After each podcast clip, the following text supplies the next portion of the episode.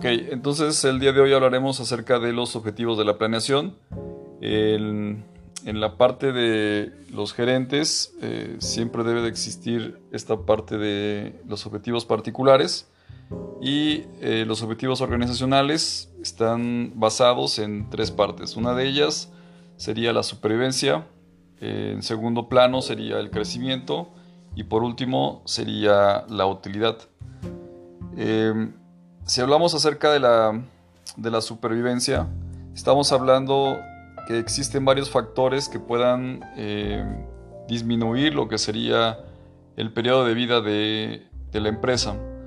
Y uno de ellos sería, eh, dentro de lo que sería la supervivencia, es el producto, en donde una organización, eh, no se, si no se diversifica, este nace, crece, se estanca y se muere. Eh, hablamos también el día de ayer con el ejemplo de Kodak. También estamos hablando acerca de otro factor, por ejemplo, el mercado. Los cambios inesperados en la demanda amenazan lo que sería la supervivencia de la organización. También el día de ayer vimos, eh, platicábamos acerca del el coronavirus o el COVID Después también hablamos de la tecnología, que un atraso o avance tecnológico perjudican la supervivencia de la organización. En este caso, eh, en este caso la tecnología juega un papel muy importante en cuestiones eh, de vanguardia. Por ejemplo, existen aplicaciones en las cuales ahora eh, es muy fácil adquirir lo que sería un producto sin tener que salir de casa. Después, otro factor que involucra la supervivencia es la competencia. Los costos de los factores de producción favorecen a los productores de un país. Eh, hablamos el caso de esta aplicación de Wish, en el cual los productos son muy económicos y la desventaja es la parte del tiempo.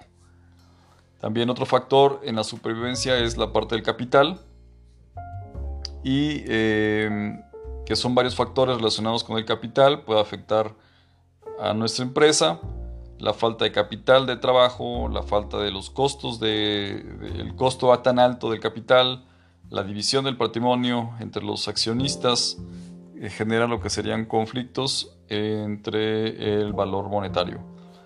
Otro factor que amenaza lo que sería la supervivencia es la manera, eh, el personal, el personal que labora en nuestra empresa.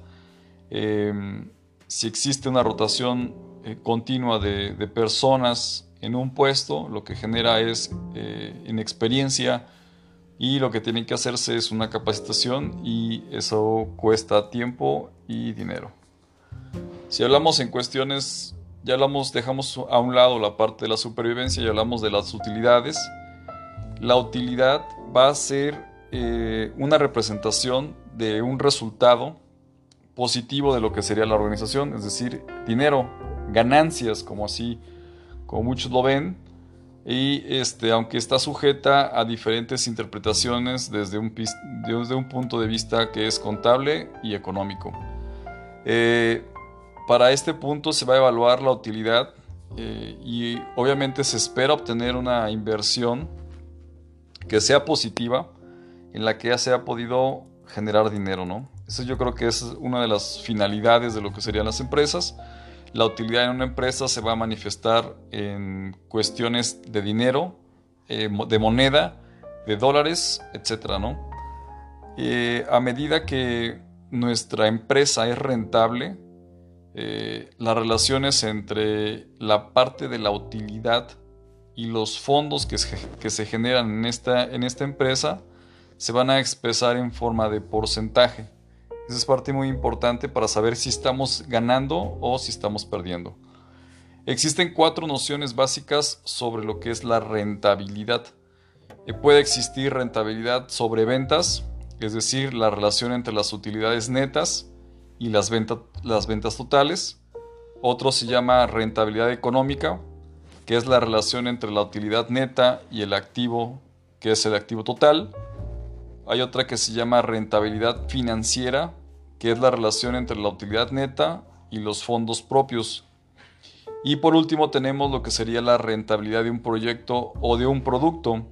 En este caso, la relación entre la utilidad que se proyecta o real y la inversión que se necesita.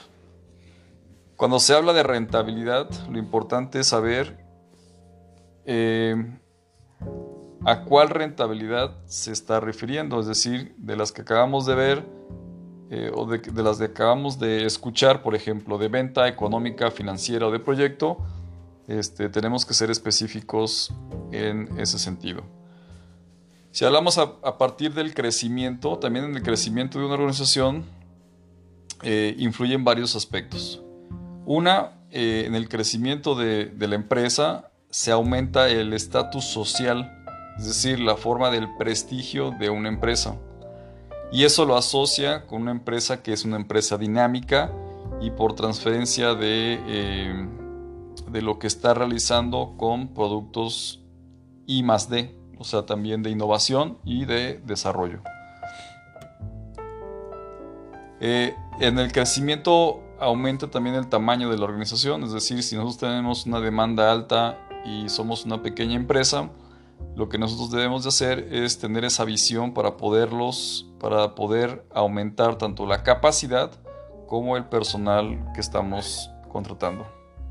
Ajá. Eh, es importante también distinguir dos tipos de crecimiento en lo que serían las empresas.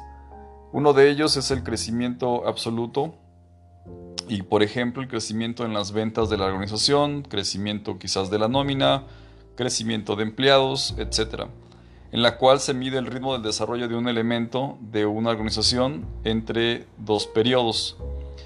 Y el otro sería el crecimiento relativo, en el cual mide las diferencias de crecimiento entre dos competidores, entre un competidor y una norma.